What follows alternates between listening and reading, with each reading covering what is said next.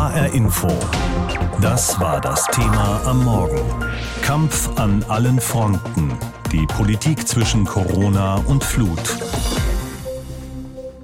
An die 20 Politikerinnen und Politiker sind es inklusive Kanzlerin, die heute wieder virtuell zusammensitzen, also vor ihren Bildschirmen. Sie diskutieren über das Schicksal des Landes, über tiefe, einschneidende Maßnahmen, oft bis tief in die Nacht. Wir kennen das Spiel ja schon. Die Ministerpräsidentenkonferenz ist zu einem sehr entscheidenden Gremium geworden. Was dort beschlossen wird, bestimmt, wie unser Leben eingeschränkt wird in der Pandemie oder eben auch nicht. Die Themen heute sind wieder die Pandemie, klar, aber auch die Hochwasserhilfen. Vera Wolfskämpf in Berlin. Gehen wir es doch mal durch. Die Hochwasserhilfen dürften das schneller abzuarbeitende Thema sein. Was wollen die Ministerpräsidenten da auf den Weg bringen heute? Ja, da geht es um den langfristigen Wiederaufbau nach den Soforthilfen, dass also die Infrastruktur, die zerstörten Gebäude, auch Schulen und Kitas wieder aufgebaut werden können. Dafür soll es einen gemeinsamen Fonds geben von Bund und Ländern. Die wollen also darin beide investieren. Und im Gespräch ist ein zweistelliger Milliardenbetrag. Da geht es um bis zu 30 Milliarden Euro. Das will dann schon das Kabinett nächste Woche beschließen und der Bundestag soll so schnell wie möglich zusammenkommen, damit die Hilfen dann auch vor Ort ankommen. Der weitere Umgang mit der Pandemie ist ein schwieriges Thema, das auch das Gremium selbst betrifft. Denn ob das Infektionsgeschehen die Ministerpräsidentenkonferenz in dieser Form noch nötig macht, das ist ja eine ganz entscheidende Frage. Was sind in Sachen Pandemie die Entscheidungen, die heute anstehen? Also in dem Beschlussentwurf, der uns vom ARD Hauptstadtstudio vorliegt, steht drin, dass die Schnelltests, die es bisher kostenlos gab, ab Oktober auslaufen werden, dass die also nicht mehr kostenfrei sind, denn es gebe mittlerweile ein Impfangebot für alle, also sei eine dauerhafte Bezahlung durch den Bund und damit auch durch den Steuerzahler nicht angezeigt. Es soll allerdings weiterhin kostenlose Tests geben für diejenigen, die sich noch nicht impfen lassen können, für die es auch noch keine Empfehlung gibt, wie etwa Schwangere, Kinder und Jugendliche. Und damit werden dann ab Oktober solche Tests die man dann auch braucht, um sie bestimmten Veranstaltungen vorzulegen, kostenpflichtig. Welche Einschränkungen gibt es denn möglicherweise für Nicht-Geimpfte, die sich impfen lassen könnten? Ja, also es wird eine verstärkte Testpflicht geben ab einer bestimmten Inzidenz. Welche Fallzahl das genau ist, die steht noch nicht drin. Das wird also noch beraten unter den Ministerpräsidenten und Präsidentinnen und Kanzlerin Merkel. Aber dann soll die 3G-Regel gelten. Das heißt, dass man nur geimpft, genesen oder getestet Zugang zu bestimmten Bereichen hat. Etwa auch in Krankenhäusern oder Pflegeheimen einen Besuch abzustatten, um ins Fitnessstudio zu gehen, in Restaurants drin zu sitzen oder bei Konzerten oder auch zum Friseur brauchen dann ungeimpfte eben einen Test. Die 2G-Regel, also dass Ungeimpfte auch ausgeschlossen werden können und nur noch Getestete und Genesene Zugang haben, die findet sich erstmal nicht in diesem Beschlusspapier. Aber es gibt ja schon private Anbieter, ob das Fußballvereine sind oder Kreuzfahrtanbieter, die schon nur noch Geimpfte und Genesene reinlassen. Mhm. In dieser Bund-Länder-Runde gibt es ja Drängler, Vorprescher, Bedenkenträger, Bedenkenträgerinnen, Vorsichtige. Wo steht denn da die Kanzlerin? Ist sie so wenige Wochen vor ihrem Ausscheiden aus der Politik noch eine zentrale Figur? Also das sieht man ja allein an der Zusammensetzung, dass diese Ministerpräsidentenrunde immer zwischen den Länderchefs und Chefinnen und der Bundeskanzlerin stattfindet. Das heißt, sie hat dort schon eine sehr tragende Rolle, auch als Vertreterin der Bundesregierung. Und sie hat ja immer die Vorsichtige gegeben. Also sie hat auch jetzt in ihrer Sommerpressekonferenz nochmal davon gesprochen, dass die Entwicklung besorgniserregend sei aus ihrer Sicht. Sie ist eben diejenige, die auf die Wissenschaft hört, die eben dazu mahnt, vorsichtig zu sein und die nochmal ganz klar appelliert. Auch das ist ein Ziel der heutigen Beratung Beratungen, sich impfen zu lassen. Denn je mehr Menschen geimpft seien, desto freier würden wir wieder sein können. Also hier der Appell, sich impfen zu lassen. Im Moment sind ja erst 55 Prozent der Bevölkerung in Deutschland vollständig geimpft. Die Inzidenz, die steigt. Heute liegen wir bei 23,5 und da haben schon einige Sorge und auch Bundeskanzlerin Merkel mit Blick auf den Herbst. Und Kanzlerin ist sie auf jeden Fall noch bis zur Bundestagswahl und darüber hinaus. Heute ist wieder eine weitere Runde mit den Ministerpräsidentinnen und Präsidenten mit der Kanzlerin. Diese Bund-Länder-Runde wurde vor allem ins Leben gerufen, um in der Pandemie flott Entscheidungen treffen zu können. Jetzt haben wir im Sommer 2021 nicht mehr die gleiche Situation wie vor einem Jahr. Wir haben kein dramatisches Infektionsgeschehen aktuell, aber Impfstoff im Überfluss. Wir haben also jetzt eine ganz andere Lage. Deshalb habe ich den Verfassungsrechtler und Professor an der Uni Münster, Oliver Lepsius, gefragt, welche Berechtigung hat die Ministerpräsidentenkonferenz in dieser Form denn jetzt noch?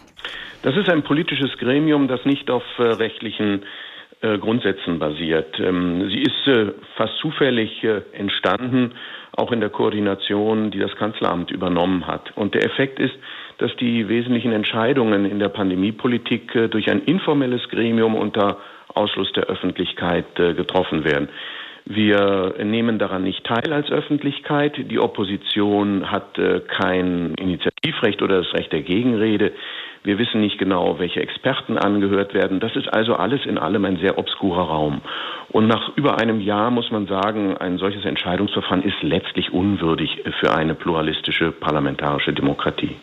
Wie könnten wir denn sicherstellen, dass wir schnelle Entscheidungen treffen können, wenn das denn nötig wird, ohne dass wir so ein Gremium haben? Ja, das ist eine interessante Frage. Zunächst äh, liegt der Ball erst einmal beim Deutschen Bundestag. Ähm, also der Bundestag macht das Infektionsschutzgesetz und da stehen die wesentlichen Regelungen drin, die dann von den äh, Ländern im Verordnungswege auch konkretisiert werden können. Wir haben also die Flexibilität durch das Verordnungsrecht der Landesregierungen, freilich nur dann, wenn das Gesetz gut ist. Nun haben wir im letzten Jahr gesehen, äh, dass das Gesetz äh, nur zweimal im Wesentlichen geändert wurde und das geschah jeweils unter großem Zeitdruck und nicht unter wirklich guter Vorbereitung. Also ich glaube, man könnte sehr viel an Transparenz, Öffentlichkeit, sozusagen besseren Entscheidungsgrundlagen gewinnen, wenn man den Deutschen Bundestag und ein ganz normales, geordnetes parlamentarisches Verfahren stärker in äh, die Errichtung der Rechtsgrundlagen einbezöge. Dafür hätten wir jetzt ja eigentlich Zeit, wo das Pandemiegeschehen äh, Atem holt. Richtig. Äh, die letzte wesentliche Rechtsänderung war die sogenannte Bundesnotbremse im April. Äh, und seitdem hat sich gesetzlich wieder nichts getan. Das heißt, wir laufen jetzt in, Sie haben es ja gesagt, in eine ganz andere Situation hinein, für die wir aber gar keine passenden Rechtsgrundlagen haben. Nicht die Rechtsgrundlagen, die jetzt noch gelten im Infektionsschutzgesetz, sind sehr streng und orientieren sich sozusagen an einem sich beschleunigenden Pandemieverlauf operieren mit den Schwellenwerten, insbesondere dann dem Inzidenzwert von 50. Und wenn wir den überschreiten, dann äh, auferlegt uns das Infektionsschutzgesetz äh, schon wieder scharfe Maßnahmen. Mhm. Das ist eigentlich alles nicht mehr ja, zeitgemäß. Das mag mal richtig gewesen sein, aber die Situation ist eben jetzt eine andere. Und dafür fehlen einfach die Rechtsgrundlagen. Und das ist die Schuld des Deutschen Bundestages. Also der Bundestag müsste das jetzt auf den Weg bringen, diese Nachbesserungen am Gesetz, die Sie fordern, äh, und das ähm, dann eben alles auf, einen, auf eine neue Grundlage stellen. Das wäre erst einmal äh, der normale Weg. Sie haben immer passgenaue Maßnahmen gefordert, keine Pandemiebekämpfung mit dem Holzhammer, der alle gleich hart trifft. Jetzt könnte die Politik die Gruppe derer ins Visier nehmen, die sich nicht impfen oder testen lassen wollen. Wäre das zielgerichtet in Ihren Augen? Ja, auf alle Fälle, weil die äh, Gefahrenlage äh, konkretisiert sich jetzt äh, bei Personengruppen. Vorher haben wir sie sozusagen nach Lebensbereichen sortiert, also welche Kontakte sind intensiv oder wo sind viele Kontakte und dann haben wir bestimmte soziale Lebensbereiche identifiziert und die reguliert. Jetzt ist das so, äh, dass natürlich Geimpfte und Ungeimpfte im Hinblick auf das Pandemiegeschehen äh, ja ganz andere Voraussetzungen haben und auch eine andere Gefährlichkeit mitbringen. Und da muss man natürlich zwischen den Personengruppen differenzieren. Keiner weiß momentan genau, was da im Herbst auf uns zurollt. Was wäre Ihrer Meinung nach äh, das richtige Mittel der Wahl? Ein Mittel, das einerseits die Pandemie eindämmen würde und andererseits eben nicht mit der Verfassung kollidiert? Ja, das sind schwierige Fragen, die man natürlich ganz äh, leicht und abstrakt nicht beantworten kann. Ich glaube, man muss äh, nach den Personen unterscheiden und dann eben auch nach den Gefährdungen, die von den Personen ausgehen. Also äh, denken wir einfach von den Gefährdungen, die durch ungeimpfte ausgehen. Wo entstehen die? Es gibt den Bereich der Selbstgefährdung. Das ist aber jetzt erst einmal die Verantwortung der Menschen selbst. Wer sich nicht impfen lässt, trägt dafür eben in eigener Sache erst einmal die Verantwortung. Dann gibt es die Fremdgefährdung. Wir könnten uns infizieren. Dafür haben wir aber jetzt natürlich auch die Impfmöglichkeiten. Also jeder kann sich vor dieser Gefährdung ja auch durch Eigenschutz sichern. Und dann bleibt die Gefährdung für das Gesundheitssystem. Und das ist sozusagen die jetzt eigentlich noch übrig bleibende restliche Gefährdungslage. Wir müssen sehen, dass die ähm, Krankenhäuser nicht überfordert werden. Und jetzt muss man natürlich schauen, ja, wer überfordert wann die Krankenhäuser? Und da dürfen wir nicht mehr davon ausgehen, dass eine Infektion per se schon eine Bedrohung für die Kapazität der Krankenhäuser ist. Denn aus der Infektion entsteht ja nicht unbedingt eine Krankheit und die Krankheit muss jetzt auch nicht schwer verlaufen. Das kann so sein, muss aber nicht so sein. Und da haben wir natürlich jetzt Erfahrungswerte, sodass wir da auch differenzieren können. HR Info. Das war das Thema am Morgen. Kampf an allen Fronten. Die Politik zwischen Corona und Flut. Die MPK, das ist die Runde, die schon oft in der Pandemie festgelegt hat, wie was gemacht wird, welche Maßnahmen gelten. Und das ist die Runde, die sich dann auch so oft nicht hat einigen können und es dann gern wieder in manchen Bundesländern anders war. Heute treffen sie sich wieder. Es geht vor allem um Corona und den Herbst, der sicher anders werden wird als der vergangene, weil jetzt schon weit mehr als die Hälfte der Menschen in Deutschland geimpft ist. Und wir haben mal unsere Korrespondenten gefragt, wie es in ihren Ländern so aussieht mit der Corona-Politik zurzeit. Getestet, geimpft für die Freiheit. Das steht am Giebel der französischen Nationalversammlung. Der ruht nicht mehr auf Säulen, sondern auf Spritzen. Davor sucht ein Coronavirus rot vor Wut das Weite. So kommentiert ein Karikaturist den Gesundheitspass der französischen Regierung. Er gilt inzwischen nicht nur für Kinos, Museen, Theater und Sportanlagen, sondern auch für Gastronomie und Fernverkehr, bei Besuchen im Pflegeheim oder im Krankenhaus, auf Jahrmärkten und Messen. Ende September wird der Pass sogar auf 12- bis 17-Jährige ausgeweitet. Und auch Urlauber müssen nachweisen, negativ getestet, geimpft oder genesen zu sein. Die meisten Französinnen und Franzosen reagieren gelassen auf die neuen Maßnahmen. Rund zwei Drittel befürworten sie. Zudem haben sich seit dem Aufruf von Präsident Macron Mitte Juli fast sieben Millionen Bürger einen Impftermin geholt. Dagegen stehen 237.000 Demonstranten landesweit, die sich gegen Impfpflicht und Gesundheitspass wehren. Aber jeden Samstag werden es mehr. Im nächsten Frühjahr sind Präsidentenwahlen. Doch an der Infektionslage kommt niemand vorbei. Der Inzidenzwert liegt national bei 230, regional weit darüber. Deshalb ist Südfrankreich in Deutschland als Hochrisikogebiet eingestuft worden. Noch hat sich das Coronavirus in Frankreich also nicht mit hochrotem Kopf zum Teufel geschert. Aus Paris Stefanie Markert. In England gibt es seit dem 19. Juli fast überhaupt keine gesetzlichen Vorgaben zum Schutz vor Corona mehr.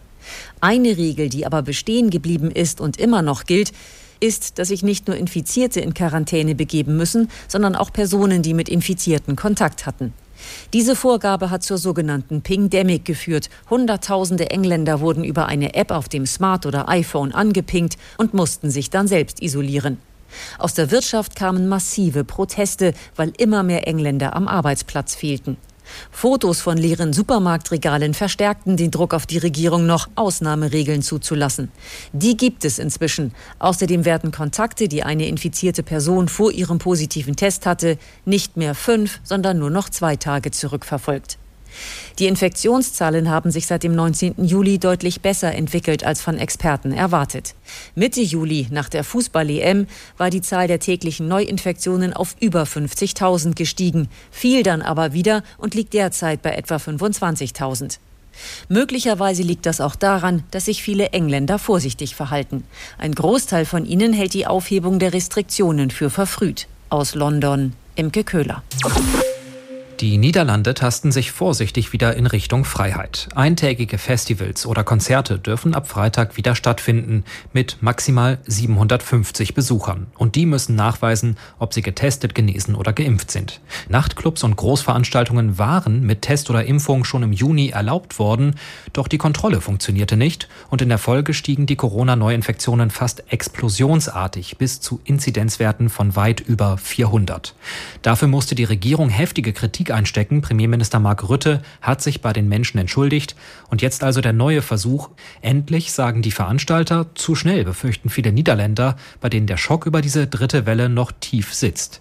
Aber die Notbremse hat zumindest funktioniert. Die Sieben-Tages-Inzidenz liegt nur noch bei knapp über 100, spielt aber sowieso eine untergeordnete Rolle. Die Niederländer setzen künftig lieber auf eine Kombination aus mehr Impfungen und mehr Tests. Und deshalb gilt als neue Maßnahme auch, dass alle Niederländer künftig zwei Schnelltests umsonst von der Regierung bekommen sollen. Flächendeckend werden diese Tests aber nicht angeboten oder auch verkauft. Es gehe nämlich nicht darum, das Land in falscher Sicherheit zu wiegen, so Premier Rütte. Aus Brüssel, Michael Schnader. In Dänemark wird bereits seit dem Frühjahr wieder schrittweise gelockert. Restaurants und Kinos sind schon länger wieder geöffnet. Zunächst musste man hier immer den digitalen Corona-Pass vorzeigen und damit beweisen, dass man geimpft, getestet oder genesen ist. Das fällt nun für viele Bereiche weg und ab Oktober soll man den Pass gar nicht mehr benötigen, so der Plan bisher. 60 Prozent der Däninnen und Dänen sind bereits fertig geimpft. Der 14-Tage-Inzidenzwert liegt bei etwa 200 und ist damit ungefähr sechsmal so hoch wie in Deutschland. Die Zahl der Todesfälle steigt jedoch nicht an. In Schweden wurde zuletzt auch gelockert. Die Maskenempfehlung für Bus und Bahn gibt es nicht mehr. Und wenn die Sommerferien vorbei sind, sollen auch die Kinder der höheren Klassen wieder in der Schule unterrichtet werden. Für die Erwachsenen gibt es noch eine Empfehlung, bis Ende September im Homeoffice zu arbeiten. 55 Prozent der Schwedinnen und Schweden sind fertig geimpft. Der Inzidenzwert steigt auch hier wieder an, nicht aber die Zahl der Todesfälle. Sophie Donges, Stockholm. Heute ist es wieder soweit. Die Ministerpräsidentenkonferenz kommt zusammen. Es dürfte nicht ganz so dramatisch zugehen wie in der Vergangenheit. Das Virus hat etwas von seinem Schrecken verloren, denn immerhin haben 55 Prozent der Menschen in Deutschland schon ihre beiden Piekse bekommen. Gerd Antes ist Medizinstatistiker und war lange Zeit Direktor des Cochrane Institutes. Das ist ein weltweites Netzwerk von Wissenschaftlern und Ärzten. Herr Antes, die Runde wird heute auch darüber diskutieren, ob die Inzidenz noch taugt als Gradmesser der Pandemie. Sie sagen, diese Kennzahl allein hat ausgedient. Warum? Na, sie war noch nie gut, aber inzwischen hat sie wirklich ausgedient, weil sie sich fast völlig entkoppelt hat von den wichtigen Dingen. Also von Anfang an war ja nie das Problem, dass wir die Inzidenz in den Griff kriegen. Die Herausforderung war, erstens Krankenhauseinweisungen zu vermeiden und zweitens die Belastung des Gesundheitssystems zu reduzieren. Und dafür dient sie nicht mehr. Das ist falsch inzwischen. Wie kommen wir jetzt auf einen Wert, mit dem wir was anfangen können, der schnell und übersichtlich ist und alles einbezieht, was nötig ist? Ja, wir müssen uns von dem einen Wertwunsch verabschieden. Das war auch von Anfang an falsch. Also wir brauchen immer eine altersspezifische Betrachtung, weil die Abhängigkeiten vom Alter so gigantisch sind, wie wir sonst vorher praktisch noch nie kennengelernt haben. Und das muss ganz sicher gemacht werden. Und wenn man das differenzierter anschaut, dann ist das Bild viel klarer. Und ich will jetzt keine Entwarnung geben, aber die Lage ist dramatisch viel besser durch die Impfung natürlich. Hm, seit Wochen laufen die Rechenspiele. 200 ist das neue 50, eine Inzidenz von 800 ist verkraftbar. Solche Schlagzeilen kennen wir jetzt. Können wir es uns leisten, im Herbst die Zahlen so ein bisschen davon galoppieren zu lassen? Oder gibt es einen Zeitpunkt, an dem wir die Notbremse ziehen müssen? Nein, die Notbremse ist auch ein falsches Konzept. Wir müssen auf jeden Fall den Abstand wahren, die kleinen Maßnahmen wieder ernster nehmen. Das ist ja gerade gegenwärtig praktisch völlig verschwunden. Aber wenn man die Zahlen mal anschaut, die Dänen, die haben jetzt als die neue 50 500 genommen. Also wenn Sie da mal hinschauen, was da in anderen Ländern passiert, dann sind die dramatisch von uns entfernt. Und das müssen wir ernst nehmen und dann wirklich mit Augenmaß gucken. Aber das keiner. Das kann ich jetzt auch schon vorher sagen. Ein anderes Thema heute werden auch die Corona-Tests sein und die Frage, ob das in Zukunft auf eigene Rechnung geht.